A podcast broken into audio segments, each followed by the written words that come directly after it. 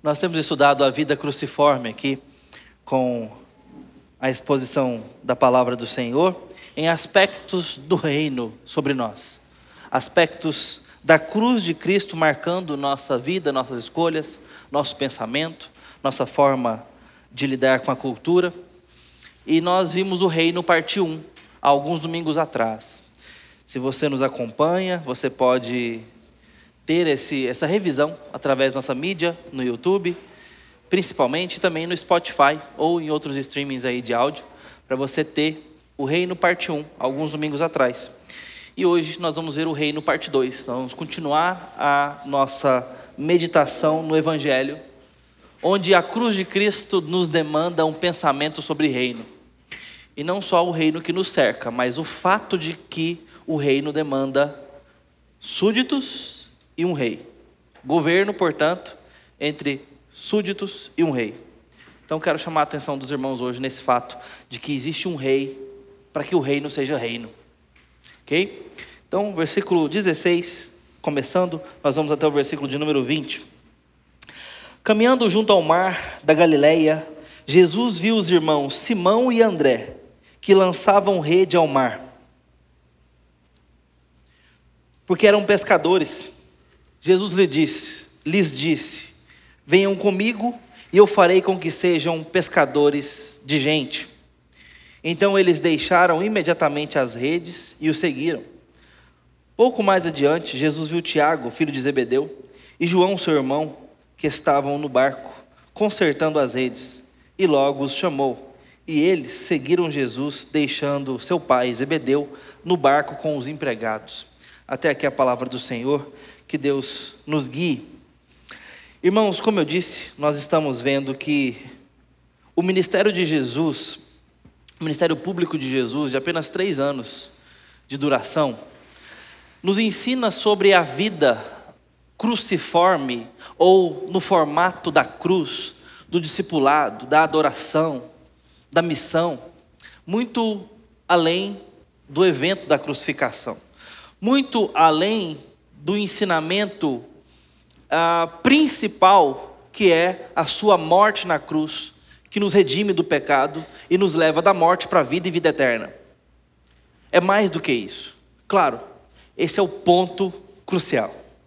Mas existe mais. Existe uma missão a se desenrolar, a ser desempenhada por esses que passaram pelos efeitos da cruz por esses que receberam os benefícios da cruz.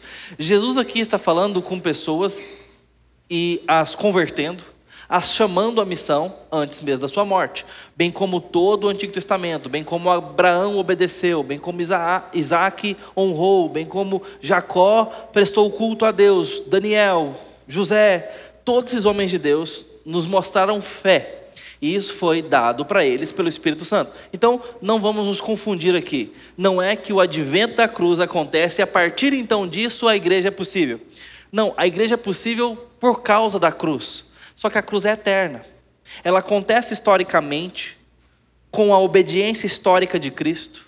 Antes disso, a sua encarnação histórica sua obediência histórica, seu sofrimento histórico, e então naquele dia marcado, sua crucificação histórica. Isso acontece marcando a data, marcando o calendário. Isso é significativo do ponto de vista histórico, redentivo. Mas o plano de Deus é eterno. E nesse plano eterno, ele vem suscitando igreja desde a fundação do mundo. Desde que ele colocou o primeiro ser humano aqui, ele tem suscitado igreja, ele tem confeccionado e literalmente moldado uma criatura à sua imagem e semelhança para lhe adorá-lo, para lhe adorar. E, e esse é o plano de Deus, essa é a sua ideia para a vida e para a realidade.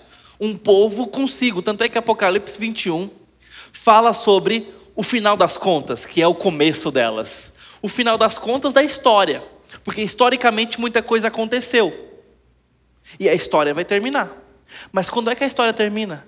Com o retorno do rei. E o rei retorna, glorioso e para reinar. E quando ele vem, ele estabelece o seu reino final, completo. E esse reino completo é marcado por uma coisa: a paternidade expressiva de Deus com seus filhos. Apocalipse 21.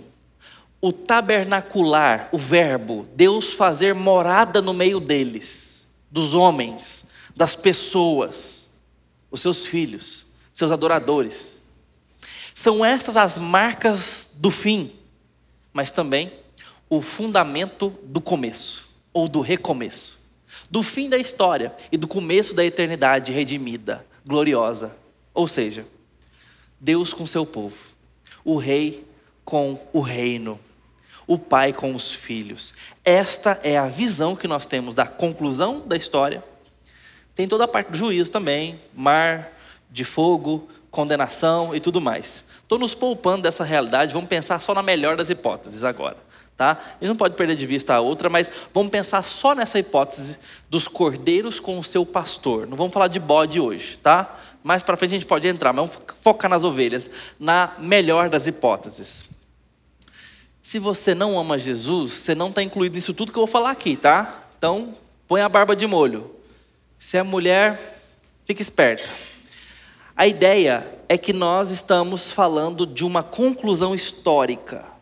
E essa conclusão histórica para a igreja termina com a vinda de Jesus. E essa vinda fala de Deus morando com a gente, tem essa união final.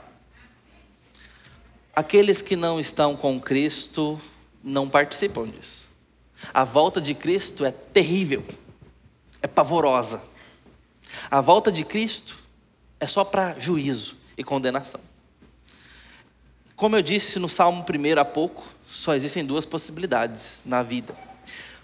Voltando ao nosso texto, Jesus, então, no seu desempenhar histórico aqui, de três anos de ministério público, onde ele efetivamente vai ministrar, falar, pregar, curar, ensinar, ele nos deixa os sinais da cruz em tudo que ele faz, dizendo: é aqui que eu quero que vocês andem, é assim que eu quero que vocês pensem, é isso que vocês vão fazer. E Jesus vai nos dando exemplo, não só de que ele é aquele Deus Todo-Poderoso, mas também nos dando exemplo daquilo que nós deveríamos ser, do que nós deveríamos fazer, portanto. Ele então não só estava demonstrando a sua divindade, mas também na sua humanidade, demonstrando passos que nós deveríamos dar, exemplo que nós deveríamos seguir. Ou seja, o rei estava reinando no nível dos seus súditos, ensinando eles a correinar, a agirem no reino, a agirem como responsáveis pela obra. E é isso que Jesus disse quando disse: Olha, eu estou indo embora, mas vocês farão obras ainda maiores. Vocês continuarão o serviço vocês continuarão autorizados ao serviço. Ele está falando isso para a igreja, para os seus seguidores. E nesse momento ele está aqui começando essa responsabilização.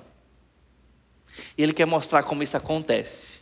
Então, eu quero que vocês vejam o reino sendo formado nas luzes do Evangelho. O Evangelho em pessoa, o próprio Cristo. O que o Evangelho faz com alguém? O Evangelho é capaz de convencer o incrédulo a acreditar. O Evangelho é capaz de fazer o cético adorar. O Evangelho é capaz de fazer o desacreditado, o desiludido, a ter expectativa e esperança verdadeira. O Evangelho perdoa o pecador. O Evangelho informa sobre a boa nova, a notícia nova de esperança, de algo transformador. O Evangelho nos traz de uma cegueira espiritual para uma vida iluminada, uma percepção da realidade que só quem a criou poderia nos ensinar dessa forma. Mas o Evangelho é o Senhor Jesus. Deus é o Evangelho. E Deus nos comunica o Evangelho perfeitamente na pessoa e obra de Cristo Jesus. Este que é o Evangelho o Verbo de Deus, está andando nas margens da Galileia e falando com pessoas. E olha o que ele fala com essas pessoas, então nós vamos para o texto. Andando junto ao mar da Galileia, viu Simão e André, seu irmão, e eles estavam lançando rede ao mar porque eram pescadores, ou seja, estavam no seu cotidiano fazendo aquilo que eles faziam sempre. Mas disse Jesus: Vinde a mim. Vinde a mim e vos tornarei pescadores de homens. Jesus está aqui chamando pessoas. Jesus está chamando pessoas. Isso não é pouca coisa. Nós precisamos entender qual é o, lo o local desse chamado na nossa teologia. Isso aqui nos coloca no lugar certo. E qual é o lugar certo do ponto de vista do relacionamento com Cristo? Tem muita confusão disso hoje no, no evangelicalismo. Não é de hoje, não, é de muito tempo. Mas o evangelicalismo tem muita confusão acerca disso. Acerca da ordem dos fatores. A gente faz muita confusão com isso aqui. Saiba de uma coisa. Não podemos ter relacionamento com Jesus se Jesus não te chamar. Não tem essa possibilidade. Ninguém chama a atenção de Jesus. Lembra da música? Como Zaqueu, quero subir o mais alto que eu puder. Eu estou ressuscitando aqui um defunto que eu não queria ressuscitar. Mas lembra dessa música? Como Zaqueu, quero subir o mais alto que eu puder e chamar a tua atenção para mim. Lembra dessa canção? Desculpa se já tinha esquecido, estou te lembrando. Hum, música fez muito sucesso, irmãos, mas a teologia dela está completamente equivocada. Zaqueu precisa que Jesus o chame para a casa dele, para transformar a vida dele. E esta é a mensagem de todo o Evangelho. Se Deus não nos chama, se Deus não, Deus não nos derrete, se Deus não nos quebra e faz de novo, não temos relacionamento com Ele. O morto não pode falar para a vida: vem, me ressuscita. Morto está morto. Morto não quer nada. Aliás, a Bíblia fala que morto quer sim, quer a morte. Que o morto odeia a Deus. Que o morto é inimigo de Deus. Que quem está sem Cristo espalha com Cristo e não ajunta. Está contra Cristo e não a favor de Cristo. Esta é a única possibilidade para aqueles que não foram chamados por Cristo ainda. Odiarem a Cristo e amarem as obras da carne. Efésios capítulo 2. Andávamos, Deus nos deu vida em nossos delitos e pecados. Andavam seguindo os desejos do nosso ventre. É assim que nós andamos sem a graça. É assim que nós vivemos sem o chamado irresistível de Jesus. Se Jesus não nos chamar, nós não o conhecemos. Se aquela voz que chamou Lázaro da morte física literal não tivesse gritado o nome dele, ele não poderia vir à vida. Aquilo é uma cena médica, do ponto de vista médico, para nos falar sobre um ponto de vista espiritual também. O chamado de Jesus é tal qual o chamado de Lázaro, que nos tira da morte para a vida. E sem a voz de Jesus chamando naquela tumba, Lázaro não poderia vir. Da mesma forma, se Jesus não nos chama, não podemos vir. Agora, como Jesus chama? Nesse caso aqui, histórica e literalmente, ele vai lá e fala: Venham atrás de mim. Simão e André, vem comigo. A voz dele é escutada, ele usa as cordas vocais, mas também o seu espírito. Agora eu vou te dizer: nós podemos ficar sem as cordas vocais de Jesus. Só não podemos ficar sem o Espírito que fala através dessas cordas vocais. E é esse Espírito que continua falando no livro de Atos, quando Jesus já não está mais presente. E enquanto Paulo pregava, o Espírito Santo abriu o coração de Lídia para que ela entendesse e cresce. Esse mesmo Espírito está hoje disponível a toda pregação bíblica verdadeira, a toda pregação e anúncio do Evangelho, a todo testemunho vivo do Evangelho. O Espírito Santo pode estar chamando pessoas hoje, o Espírito Santo pode estar comunicando a voz de Cristo. Paulo, na sua segunda carta aos Coríntios, ele fala sobre isso: que quando nós pregamos o Evangelho, é como se o próprio Deus exortasse por nosso intermédio, é como se o próprio Deus estivesse falando com a sua boca, com a sua voz, com a sua vida. E esta voz, que é o Evangelho, é capaz de tirar o morto da morte, trazê-lo para a vida. É capaz de alcançar o perdido e trazê-lo para a luz. É capaz de fazer tudo isso que o Evangelho e que Cristo faz. Ele deixou essa responsabilidade a esses pescadores de homens. É isso que ele estava querendo dizer. Vocês vão lançar as redes por aí e vão alcançar corações. Vocês vão trazer vida. Vocês vão atrás de gente. A igreja continua fazendo isso até hoje. Mas isto é alguém seguindo o rei. Precisamos entender que existe um rei. É isso que está acontecendo aqui. Primeiramente Simão e André, depois Tiago e João. Esses homens não pararam para pensar. Qual a possibilidade hoje de você aceitar uma oferta, de largar tudo que você está fazendo e ir atrás dessa proposta de vida, dessa proposta de renda, dessa proposta filosófica, dessa proposta geográfica. Envolvia sair do lugar que eles estavam. Envolvia deixar de, o trabalho deles para trás. Envolvia deixar a família para trás. Aqui, Tiago e João deixam o pai e os amigos no barco. Qual a possibilidade de uma proposta dessa fazer sentido? Estar à distância, renunciar às coisas. Talvez para nós hoje não seja tão pesado pensar em deixar a família. Os filhos são preparados para isso. Nos Estados Unidos, aos 18 anos, ó. Tchau, até mais. Tem adolescente aqui que já passou dos 18? Está morando em casa? Tem adolescente aqui de 43 também? Está morando em casa ainda com os pais? É possível, a adolescência está bem, tá bem esticada hoje. Brincadeira, mas é muito sério. É uma cultura eh, norte-americana, é bem assim, 18 anos, tchau e benção. A gente está pegando um pouco dessa cultura. Acho que nossa dinâmica aqui brasileira, ela está ficando um pouco assim. A gente vai preparando os meninos para ir fazer faculdade fora. Isso não é um problema mais. Né? Uns têm mais dificuldade com outros, mas outros não têm tanta dificuldade. Vai já preparando essa possibilidade é, de de repente ir fazer a faculdade em outra cidade, em outro estado, às vezes mais longe do que isso. Então, sair de perto da família às vezes não parece ser um grande problema. Deixar a família para trás. Parece que algumas coisas nos fazem fazer isso. Às vezes o trabalho nos permite, com muita facilidade, ficar longe da família. Às vezes a gente aceita essa proposta. Às vezes, quebrando casamento, que é outro patamar. Às vezes algumas propostas nos fazem sentido, nos convencem. Talvez a gente devia trocar aqui para fazer mais sentido ainda, para pesar para a nossa sociedade, porque Jesus quer nos mostrar um peso aqui. Ele está dizendo que é possível sim abandonar coisas tão preciosas como essas, se for por causa dele. Quais são essas coisas que hoje talvez nós teríamos dificuldade? Abandonar a carreira. Aí o negócio pega. Porque nós não estamos criando os filhos para que eles sejam bons maridos, boas esposas, bons pais, boas mães. A gente não cria filho para isso. A gente deseja. Criar para isso é outra história. Querer uma coisa, investir no filho para que ele seja um bom familiar é outra história. É ou não é?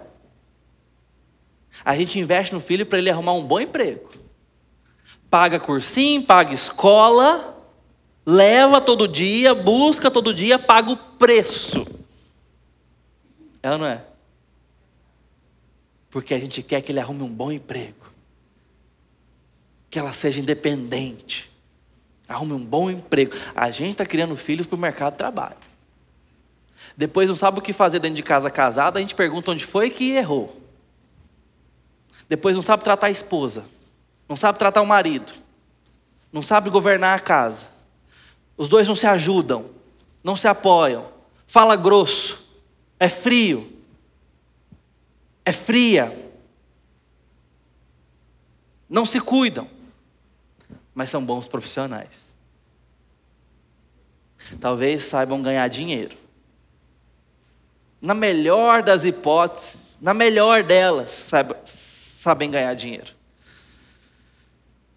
E dinheiro a gente sabe que é um assunto em torno do qual os casamentos se dissolvem, não se ajuntam.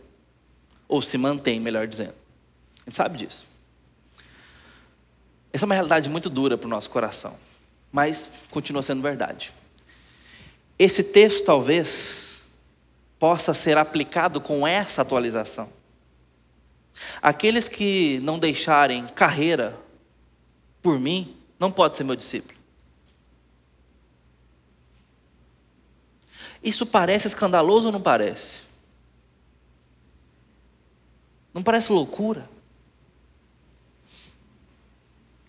Foi isso que acusaram Jesus quando ele pregava o que pregava.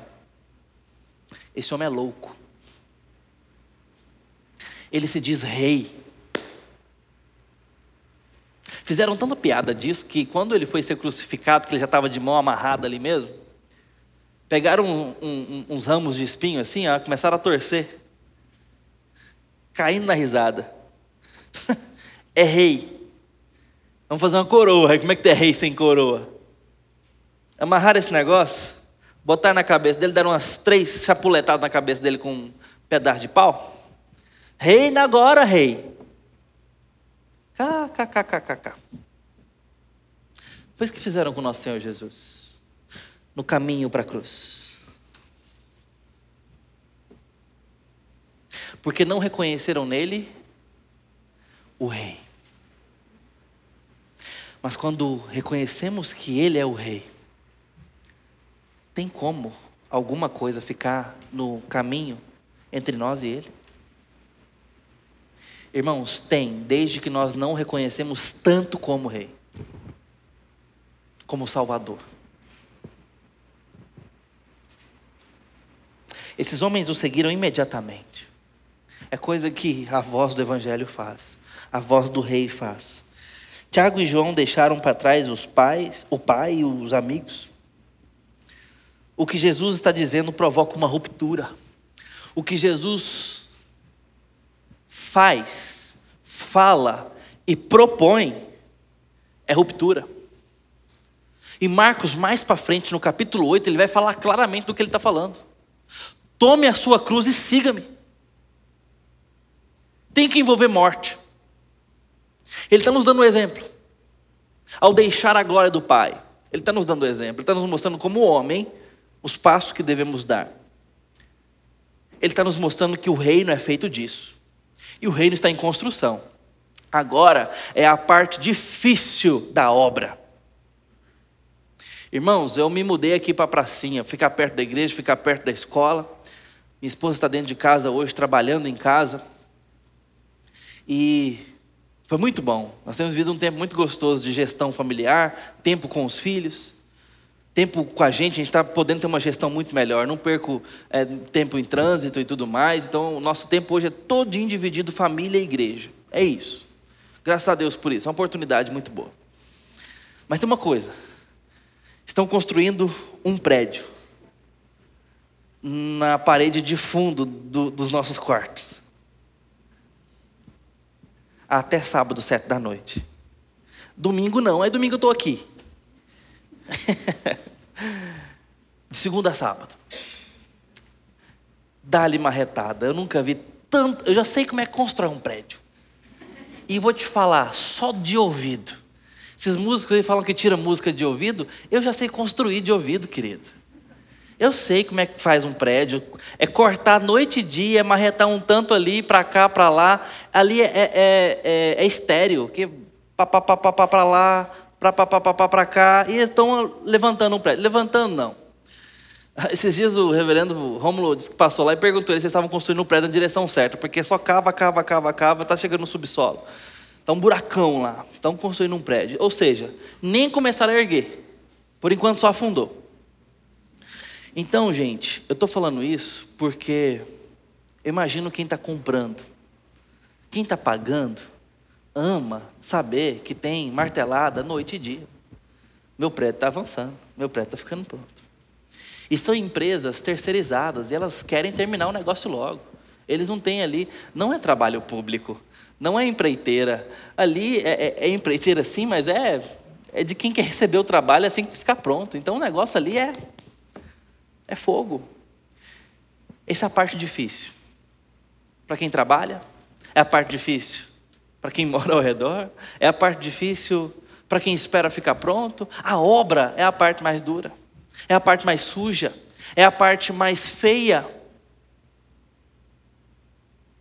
A obra mostra uma igreja em reforma, com andaimes, com cimento, com reboco, com canos à mostra, gente trabalhando, gente suja, gente cansada. O reino está sendo construído, essa é a pior parte. É obra, é barulho, é ruído, é dificuldade é problema no planejamento humano, é problema na execução humana, é problema porque tem gente. Mas o projeto do engenheiro é bom, o projeto do arquiteto funciona. A gente precisa seguir o projeto.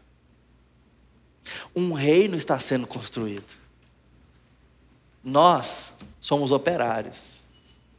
Podemos trabalhar preguiçosamente ou encorajadamente. Podemos trabalhar bastante ou pouco, com vontade, com a falta dela. A gente vai trabalhar do jeito que a gente entender que tem que trabalhar e vamos pagar o preço por uma coisa ou por outra. Mas o projeto está sendo executado e vai ser executado, comigo ou sem mim, com você ou sem você, vai ser executado. E está em construção. Mas essa é a parte difícil. Essa é a parte que ainda tem ranger de dente, essa parte que ainda tem imperfeição, a igreja não é perfeita, mas vai ser. Nós não somos, mas seremos. Temos dificuldade, mas acabarão. Esse reino está em construção. Nós estamos avançando pouco a pouco. E qual a possibilidade de seguirmos o rei? Qual a possibilidade de fazermos as coisas que ele quer que façamos? Se ouvirmos a voz dele como quem ouve o rei. O rei que tem um projeto nas mãos. O dono da obra pronta. Esse que não tira os olhos da conclusão. É isso que está acontecendo. Talvez a gente precise ouvir Jesus dizendo: conhecer-me, amar-me, procurar ser como eu sou, servir a mim, tudo isso deve se tornar a paixão suprema da sua vida. E tudo mais vem depois disso. Em segundo lugar, quero ter prioridade sobre a sua carreira. Quero ter prioridade sobre a sua família. Quero ter prioridade sobre as suas paixões, sobre os seus sonhos. Quero ter prioridade sobre tudo e todos na sua vida. Parece exagerado? Eu sei. Mas não dá para tirar nenhum real de desconto aqui. Não dá. Porque Jesus não tirou. Jesus não fez mais barato esse convite.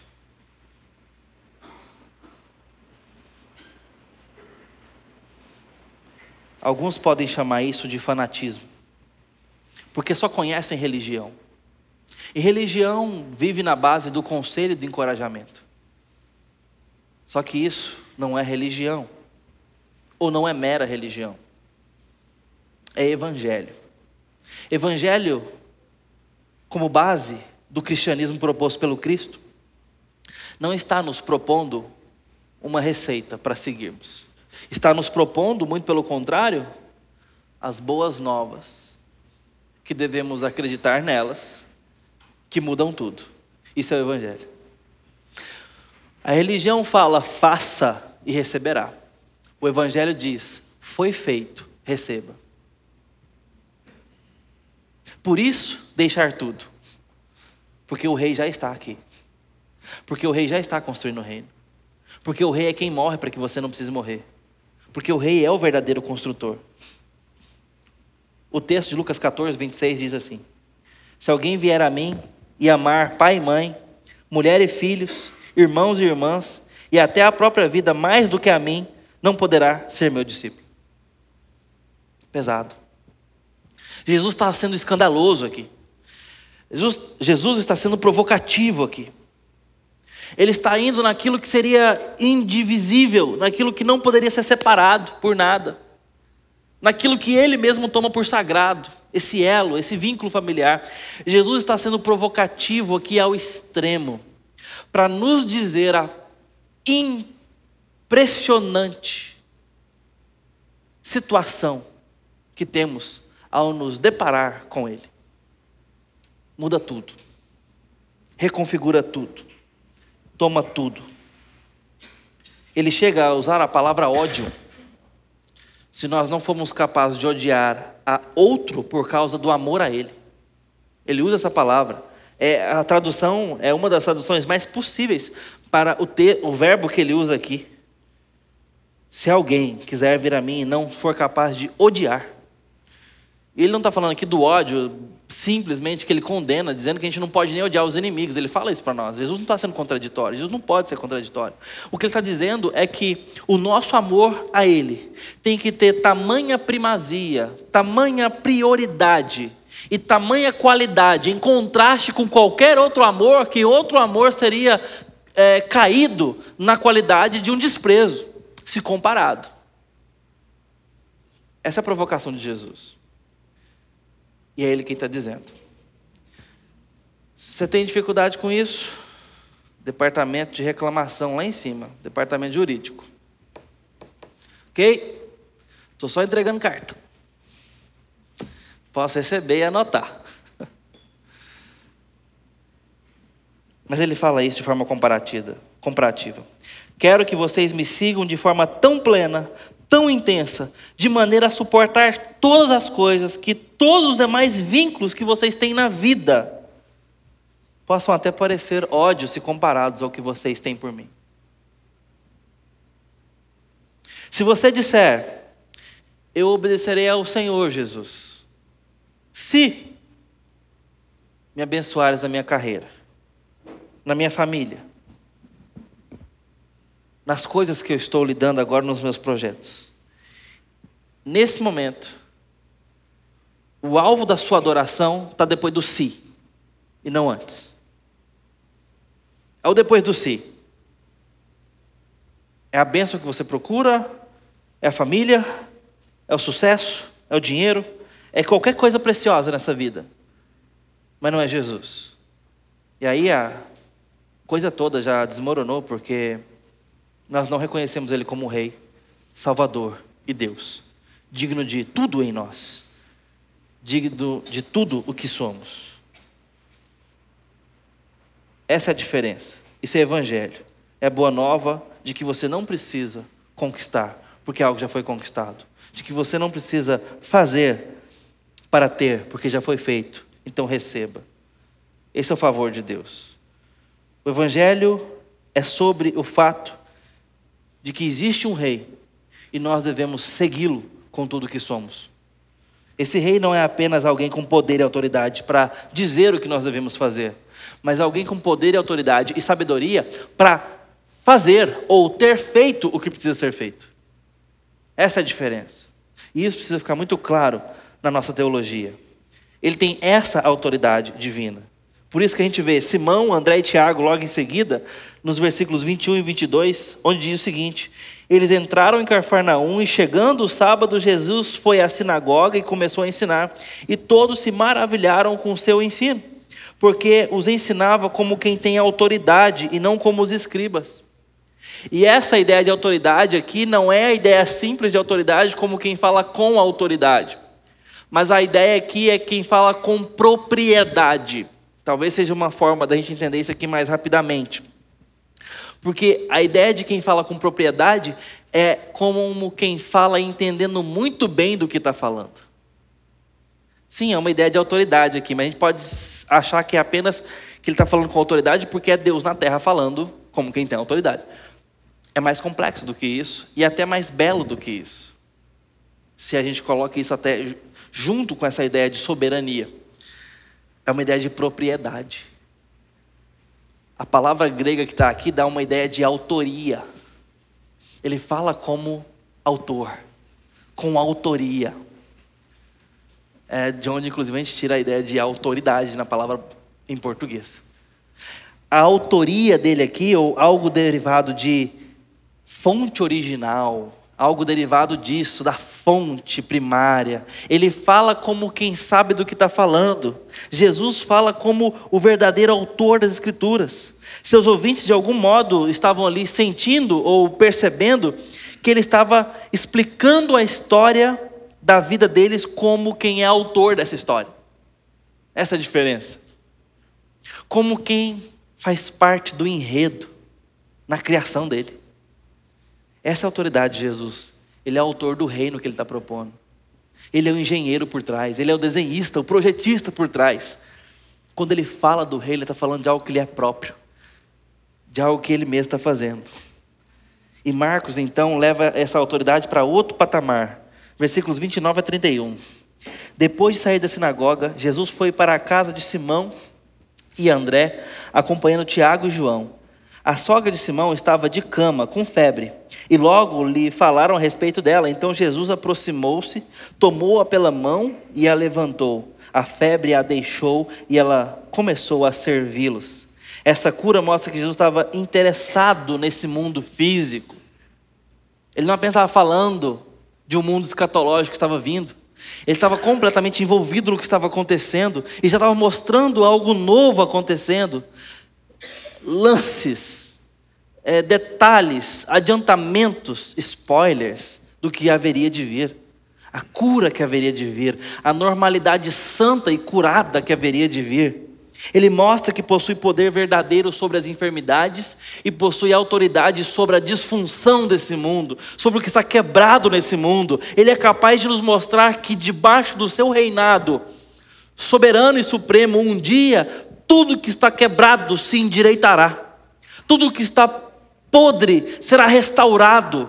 Tudo o que é em parte passará e sobreviverá e se aperfeiçoará o que é inteiro, ou seja, um mundo perfeito está sendo reconstruído nas mãos dele. Três versículos depois, Marcos registra que Jesus curou uma multidão de enfermos. Logo depois, alguns dias, com o toque, ele curou um homem leproso. Lá pela metade do capítulo 2, todos estão maravilhados porque, abre aspas, nunca vimos coisa igual. Fecha aspas. Está falando dos surdos que passavam a ouvir, dos cegos que enxergavam, dos coxos que andavam. Na verdade, existem muitas outras curas em todo o registro dos evangelhos, mas se a gente focar só em Marcos aqui, a gente já veria muito disso. Marcos foca bastante nos milagres, mas todas elas mostram que Jesus tem autoridade sobre aquilo que está quebrado no mundo. E o que mais nos pega de forma sensível são nossas enfermidades.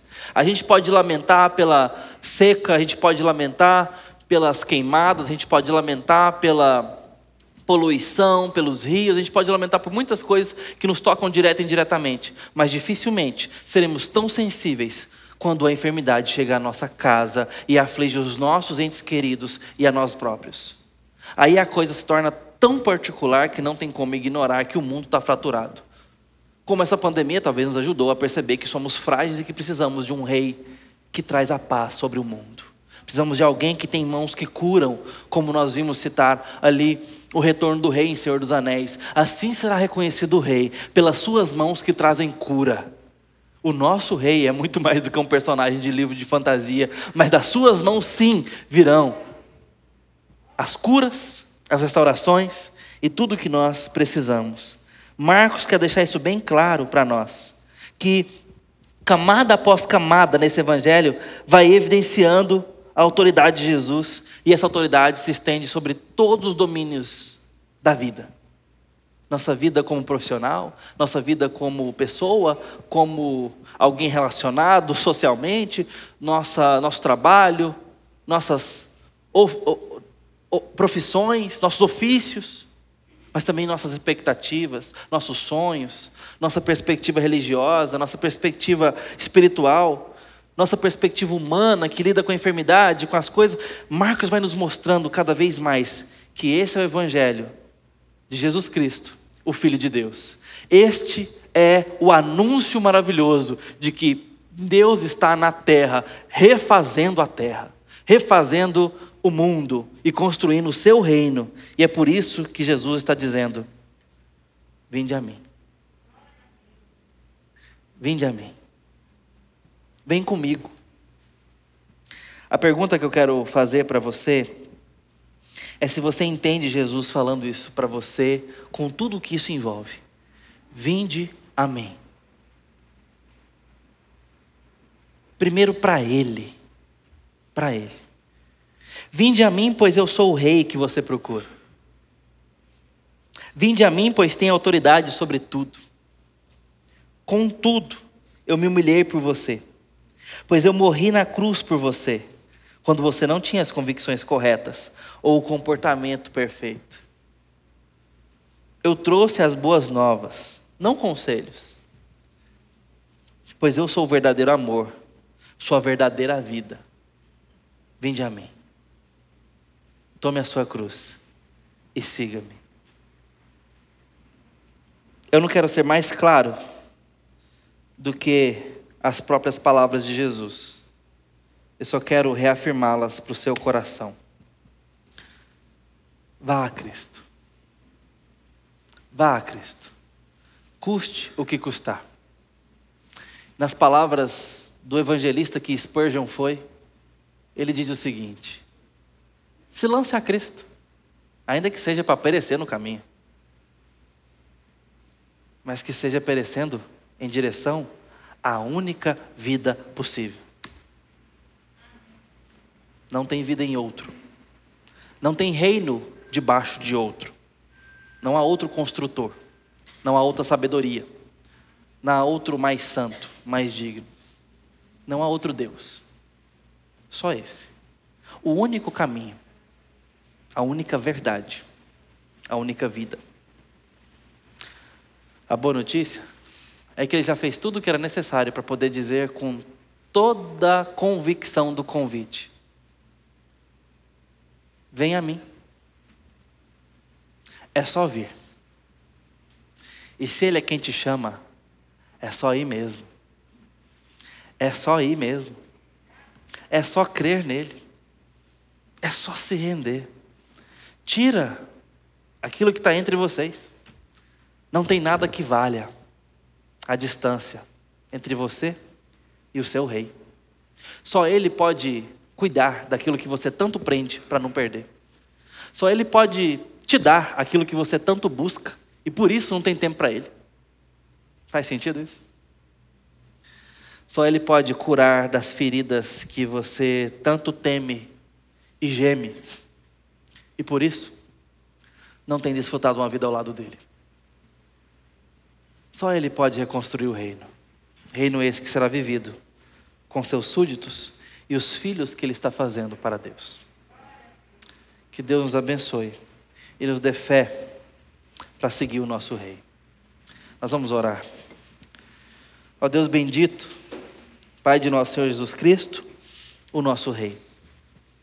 Pedimos a tua bênção a tua graça, a tua misericórdia, para nos fazer mais crentes, discípulos, devotos, gente que te ama de verdade, súditos do nosso Rei, cooperadores do reino, anunciadores do teu Evangelho, em nome de Jesus. Amém.